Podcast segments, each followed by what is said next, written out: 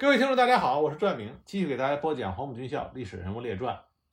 今天这一集呢，我给大家讲一个在上井冈山初期，毛泽东身边非常重要的黄埔一期人物。这个人就是陈浩。在讲陈浩之前，我要给大家强调的是，四一二反革命事变和之后国共两党合作的破裂，它不仅仅是国民党和共产党的分裂。而是国民党右派和国民党左派以及中国共产党的分裂。四二反革命事变发动的时候，在蒋介石的心中，他的主要对手是苏俄、国民党左派和中国共产党。从力量和影响力上来讲，苏俄和国民党左派的影响力和实力是要高于中国共产党的。所以，对于当时，广大的热血革命青年来说，他们的选择不是蒋介石和中国共产党这两个选择，而是蒋介石、中国共产党和国民党左派这三个选择。这个时代的大背景，我们一定要清楚，否则的话，你就不会理解四一二反革命事变之后，到红军走上长征路之前，很多人的人生轨迹。而陈浩的人生轨迹，也无疑。受到了这个时代背景的影响。陈浩是湖南祁阳人，黄埔军校第一期毕业，在军校中他就曾经是一个积极分子，受到革命高潮的影响，在黄埔军校期间就加入了中国共产党。一九二七年，在毛泽东发动了秋收起义之后，陈浩参加了秋收起义。陈浩的的确确有比较强的军事指挥能力和带兵经验。所以深得毛泽东的信任和厚爱。我们不能因为陈浩后来的下场而贬低他的能力，因为陈浩被毛泽东委任担任工农革命军第一师第一团团长，这是在三湾改编之后发生的事情。也就是说，毛泽东在整顿队伍之后，将他全部的军事家底都交给了陈浩。如果我们贬低陈浩是一个无能之辈，那么无疑是在贬低毛泽东的识人水平。那么在普遍了解的历史里，关于陈浩的记载并不很多，主要是谈到为什么陈浩后来被处以极刑。这是在一九二七年十一月，当时国民党内部发生了军阀混战，围剿井冈山的国民党军队先后离开。毛泽东认为这是一个好时机，所以就决定利用湘桂军阀混战的时机，扩大革命根据地。毛泽东根据红军侦察员送来的情报，得知茶陵县城只有一些地主武装驻守，敌人的力量比较薄弱，认为这是一个千载难逢的好机会，所以他就把攻占茶陵县城的任务交给了党代表宛希先和团长陈浩，让他们带上红军当时的最精锐的主力团去攻打茶陵县城。红军战士们听说要攻打县城，心里都十分的高兴，战斗积极性也十分的高涨。与守护县城的地主武装交火之后，指战员们奋勇杀敌，很快就把这座县城拿下了。部队在出发前，毛泽东曾经亲自对陈浩交代，要他在攻占茶陵县城之后，立即发动群众，动员群众，建立工农兵政权，开仓放粮，打开监狱，释放被关押的群众，开展打土豪、分田地的运动，以茶陵县城为中心。逐步将红色政权向四周扩展，巩固和扩大胜利果实。陈浩当着毛泽东的面答应的很好，可是当他率领红军攻下这座县城之后，就完全变了，完全恢复了他过去在旧军队里的军阀习气。那么这里我们要注意一点：陈浩从黄埔一期毕业之后，一直是在北伐革命军中任职，所以他并没有在旧军队里的。军阀习气，如果他留恋旧军队的话，他完全没有必要来参加共产党领导下的独立武装斗争。当然，有没有便捷分子，肯定是有的。但是像陈浩这样被毛泽东在关键时刻任命为军事主官，那么陈浩应该不会轻易的改变自己的信仰，动摇自己的决定。不过，陈浩在占领茶陵县城之后，根据记载。他封锁了消息，不让毛泽东知道茶陵的情况，同时伙同他几个心腹说是胡作非为，既不去发动群众，也不去打土豪分田地，而是学着国民党旧政府的样子，委派了县长成立了一个所谓的人民委员会，以此为幌子，向商贩和群众摊派军饷，然后又重新启用了那些被打倒的旧官吏，依照国民党县政府的样子开堂审案、收税征粮。那么这个描述又会产生一个疑问：国民党旧政府，国民党旧政府到底指的是哪一种国民党政府？陈浩他所学的国民党旧政府，应该是坚持三大政策、统一广东革命根据地的国民党政府的样子，因为这是陈浩他接触过的。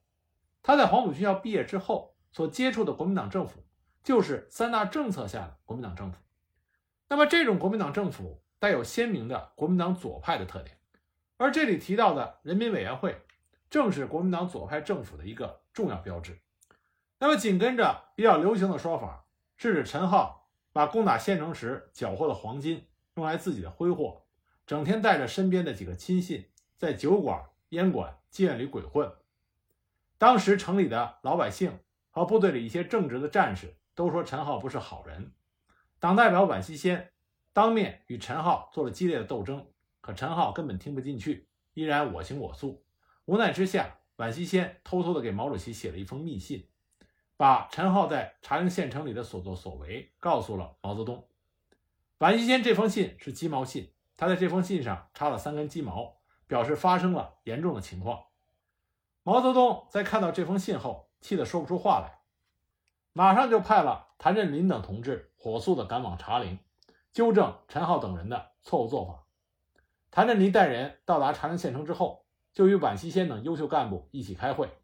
他们当面向陈浩传达了毛泽东的指示，指出陈浩等人搞的不是什么人民政府，而是旧衙门，是国民党政府，要求他们立即取消成立的所谓人民委员会，重新建立工农兵人民政府，并且把毛泽东写的亲笔信交给了他。毛泽东在这封信中严厉批评了陈浩的错误，责令他立即改正，为红军官兵做好表率。陈浩不仅不听，反而因此对毛泽东产生了怨恨，准备将队伍带走，投靠国民党。不过陈浩呢，也取消了他所成立的所谓人民委员会。那么，在谭震林、宛西先等人的努力下，茶陵县城召开了万人大会，成立了茶陵县工农兵政府，谭震林担任工农兵政府主席。同时呢，在工农兵政府成立之后，就成立了县工会、县农会、县赤卫队等群众组织，掀起了轰轰烈烈的打土豪、分田地的运动。那么，在茶陵县红色政权刚刚建立后不久，国民党军队就纠集了二十多个连的兵力向茶陵县城扑来。当时茶陵县城的红军队伍只有四个连，不过很快，毛泽东就派党代表何挺颖、营长张子清率领工农革命军第三营来接应。但当时红军兵力毕竟有限，而围攻茶陵县城的敌人仍然源源不断的前来增援。在这种情况下，谭震林、宛西先、何挺颖、张子清等人认为不能和敌人硬拼，决定把部队撤回井冈山去，准备将来再寻找机会消灭这股敌人。可是陈浩和另外几个军事干部拒不执行命令，坚决反对把队伍撤回井冈山。他们跟战士们说。部队要到湖南南部打游击去，回井冈山是没有出路的。他们蒙蔽了手下的红军战士，暗地里写信给国军的方鼎英，约定去投靠他，企图里应外合叛变革命。那么这里再给大家强调一下，我之前讲过方鼎英，方鼎英在黄埔军校师生中有着极高的威信，而且他一生光明磊落，为人正直，所以陈浩。去投靠方鼎英，并不能说他是叛变革命，因为方鼎英在政治观点上是和蒋介石不合的，他实际上是偏左的。这从他人生中和蒋介石后来的合作态度就可以看出来了。那么当天夜里，陈浩就派人拆除了茶陵城外通往井冈山的浮桥，断了红军撤回井冈山的后路。由于陈浩是团长。很多战士也随着陈浩撤出县城往南走去。从这点上来讲，陈浩这个军事主官对于部队的掌控还是不错的。那么在这个危急关头，毛泽东带着几个干部和一些战士突然出现在了陈浩的面前，因为毛泽东不放心这里的情况，连夜带着人马赶过来。陈浩做梦也没有想到毛泽东会在这个时候突然出现在他的面前，因为毛泽东在军队中的威望，陈浩不敢怎么样，很快就被缴了枪。从他身上也搜出了方鼎英写给他的密信，在事实面前，陈浩低下了头。就这样，陈浩被押回了根据地进行处理。那么回到井冈山之后，前委组织了特别法庭，以八大罪状判处陈浩和跟随他的其他几个军事主官徐庶、韩昌建、黄子吉他们四个人死刑，立即执行。当时有人为陈浩等人求情。毛泽东沉思片刻，说了一句话：“说古代诸葛亮尚且能够做到挥泪斩马谡，我们共产党人为什么不可以做到呢？”我们注意毛泽东说的这句话：“诸葛亮对于马谡的赏识，这众人皆知。”那么，同样，毛泽东说这句话，就意味着在他的心中，陈浩的的确确是一个有才之人。处决陈浩是毛泽东军事生涯中第一次，也是唯一的一次。亲自下令处决的叛徒。不过，即使在正史的描述中，也提到了一个细节，这就是陈浩死了以后，毛泽东破例为陈浩覆盖了红军的军旗。那这个细节代表了毛泽东当时什么样的一种心情呢？为什么会有这样的一种心情呢？如果要寻找真正的答案，我们就要回头从秋收起义的准备阶段说起。毛泽东是在八七会议上接受了发动秋收起义的这个任务的。当时他向党中央提出，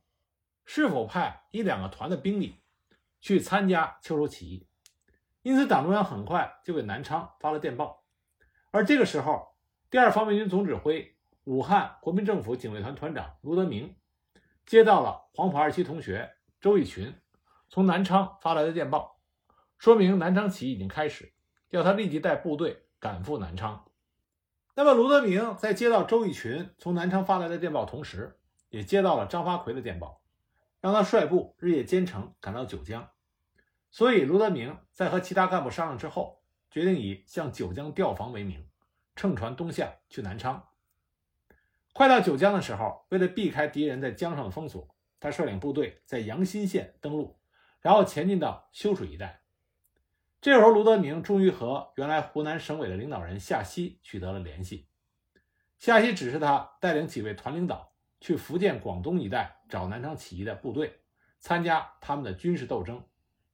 我们这里可以看到，夏曦这纯粹是瞎指挥，守着好好的部队不要，非要让几位团领导脱离部队去寻找南昌起义的部队。不知道当时这是一种什么样的思路。而且类似的指示在其他部队也曾经发生过。卢德铭等人不愿意离开警卫团，但又没有办法，无奈之下，他委托黄埔一期同学，当时的第一营营长于洒度代理团长，他自己和另外两名团领导一起离开了部队。他们先到武汉找到了党中央，当时侥幸找到了中央妇女部长向景瑜，向景瑜给他们传达了八七会议的精神和秋收起义的决定，告诉他们。已经派了毛泽东以中央特派员的身份去湖南领导起义，让他们赶快回部队，在修水铜鼓一带联系工农武装，在毛泽东统一领导下举行秋收起义。可是很不幸，卢德铭等人在返回的途中遭到敌人民团的拦截，只有卢德铭一人返回部队，另外两位团领导一人牺牲，一人被俘叛变。那么卢德铭走后，于洒度。受命于危难之中，他采取了措施巩固部队，同时带领部队向着湘鄂赣三省交界处的修水进发。途经高安的时候，碰到了另一支四百多人的队伍——平江工农义勇军。他们本来是去参加南昌起义的，因为没赶上，所以转到这里。于萨度在知道情况之后，很快见到了他们的负责人于奔民，向他介绍了当前形势和自己的打算，提出要合编在一起。于文民欣然同意，这样部队就接近了两千人。那么要在此处落脚，需要有一个合法的身份，要蒙蔽江西军队不来进攻，又能够征税派粮，商量结果，于洒度说他和江西省政府主席朱培德有过一段旧关系，可以利用，就派人去联系，请求以江西省防军第一师来收编。朱培德为了扩大自己的势力，也就欣然同意。接到委任之后，于萨杜当了师长。后来又听说附近的浏阳农军领导人苏先俊是黄埔四期学生，就又派人联系将其收编。就这样，在湘赣边界产生了共产党领导的一个师的武装力量。师下面设两个团，原来的警卫团为第一团，苏先俊的浏阳民军为第三团。于文民的队伍分别补充到这两个团。不久，鄂南通城、重阳的农军在谭锡林。罗荣桓的带领下也开过来，编为师属特务连。那么，经过各路农军领导人提供的消息，于萨杜知道被称为“小莫斯科”的安源党的群众基础好，聚集了很多没有能够赶得上去南昌参加暴动的农民赤卫队，所以就命令部队开往了安源方向。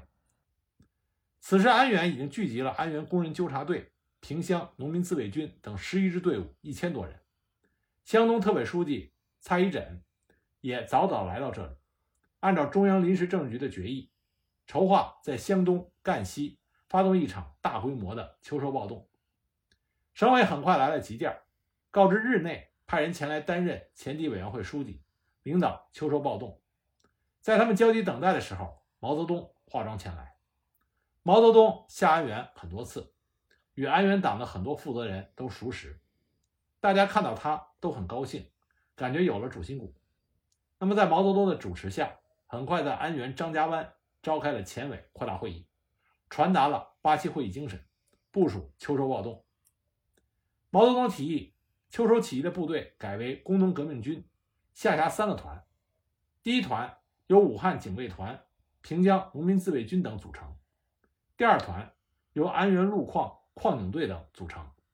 第三团以浏阳工农义勇队等组成。三个团总共四千三百多人。虽然警卫团的余洒度没有参加会议，毛泽东根据当时的情况，仍然提议余洒度为师长。他知道警卫团是中国共产党领导的正规部队，军官大部分都是黄埔毕业生，战斗力强，暴动中应该是主力。具体部署是：第一团和第三团会合之后，先夺取浏阳，再进攻长沙；第二团消灭李林后。挥师长沙，三个团和各县的农军在长沙会师。布置完毕，大家是群情激昂，表示一定要打下长沙，从而影响全国，掀起革命的新高潮。毛泽东在召开完前委扩大会之后，立即去第二团亲自布置任务。张家湾前委扩大会议精神很快就传达到驻扎在修水县城的工农革命军第一师师部和第一团，于洒度等黄埔军官。群情激愤，大家摩拳擦掌，纷纷表示要像北伐时攻打武汉一样大显身手。接着，省委关于夺取长沙的命令也到了，省委确定九月十五日晚十二点会攻长沙。于洒度专门让人做了红旗，上面的镰刀斧头还是他亲自描绘。当时他就说：“过去我们打的是国民党的旗号，今天我们要正式打出共产党的旗号。”与此同时，他还收编了住在扎金的前军邱国宣部七百多人，委任他们为第四团。那么从这些描述，我们可以看出，当时无论是毛泽东，还是这些黄埔军官们，他们的脑海里依然是延续着大革命时期在国共合作的这个大前提下，北伐军的军事模式。虽然八七会议。已经树立起中国共产党独立领导武装斗争的大旗，但是如何才算得上独立领导武装斗争？应该如何调整自身的策略和方针？这还是处在一个摸索的阶段。当一个政党做出生死攸关的抉择进行改变的时候，口头上表示坚决服从，这很容易。但是正是因为它是生死攸关的巨大改变。它是有一个改变的过程，而且在这个改变的过程中，作为个体能否融入，能否接受这巨大改变带来的取舍，这都需要一个过程。而只有这个过程完成之后，这才意味着个体做出了真正的选择。所以，我们说，在秋收起义发动的时候，很多的起义参与者，实际上他并没有完成他的选择过程。秋收起义开始了，于萨杜率领的第一团突然袭击，占领了龙门场，一举击溃了唐生智的一个营。平江的敌人闻讯而来，第一团在长寿街与敌激战。关键时刻，第四团的邱国宣布，为了得到第一团挑子里的大洋，居然从后面向正在进攻的第一团开火。第一团遭到敌人两面夹击，部队受到了重大损失。不仅损失了二百多人，而且辎重损失殆尽。于萨杜带着师部赶上来，得到消息，从头凉到脚。经过讨论，只能返回修水，等候特委的指示。幸亏这个时候，卢德明风尘仆仆地赶到，并且担当起暴动总指挥的职务，这才算稳定了部队。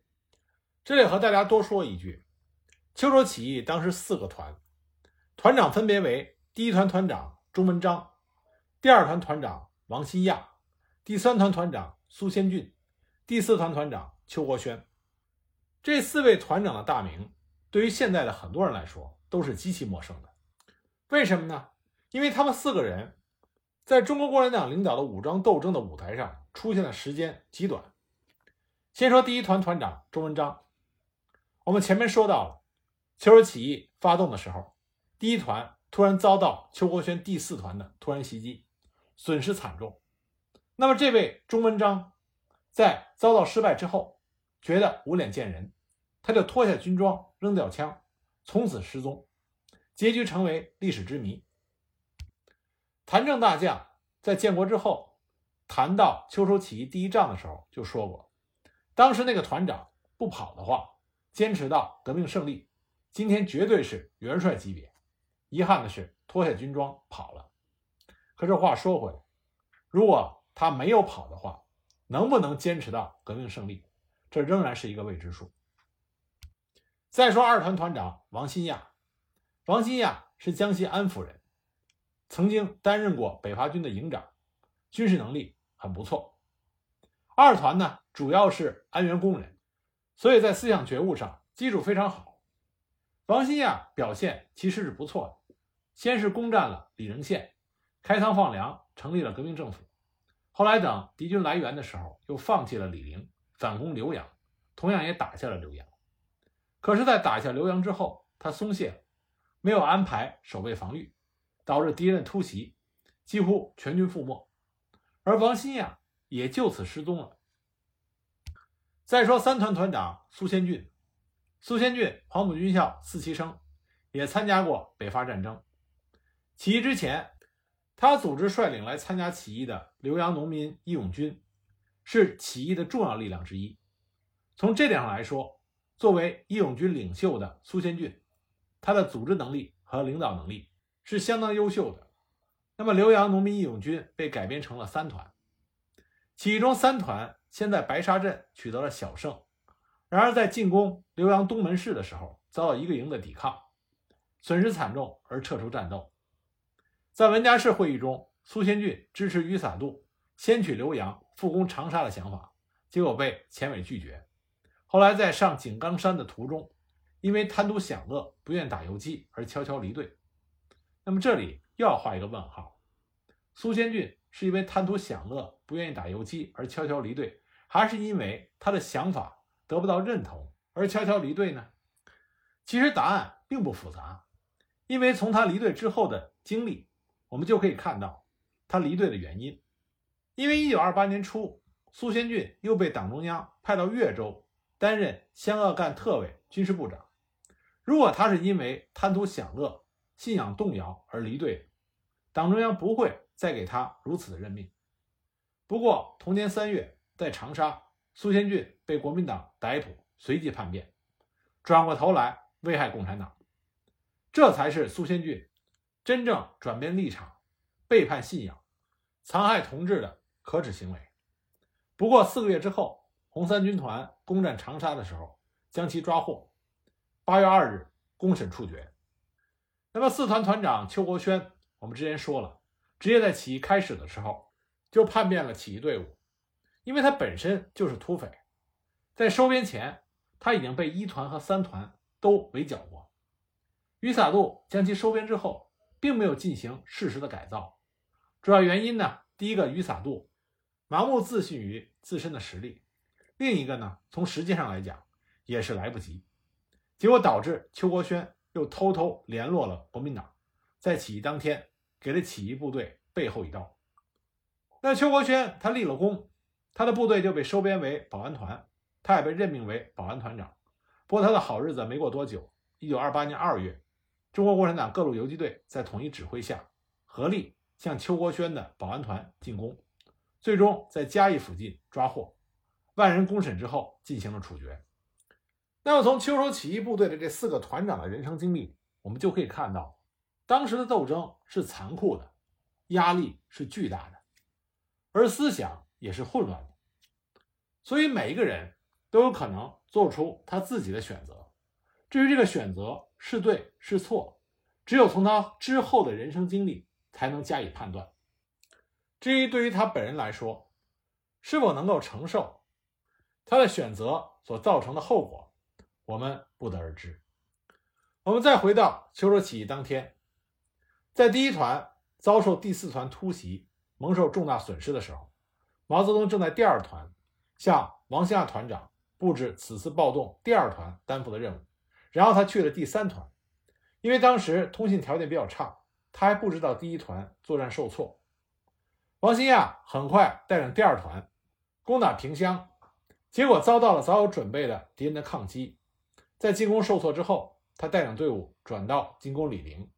占领李陵之后，王兴啊被胜利冲昏了头脑，结果没有防备到敌人的突然袭击，队伍仓皇退却，到浏阳时只剩下三四百人。而他这个时候心慌意乱，没有去巩固队伍，结果撤到文市的时候，队伍只剩下三四十人。心中恐慌之际，王兴啊他开了小差，队伍彻底的垮掉。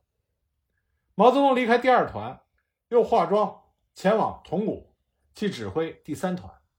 途中，毛泽东曾经遇险，被国民党团丁抓获，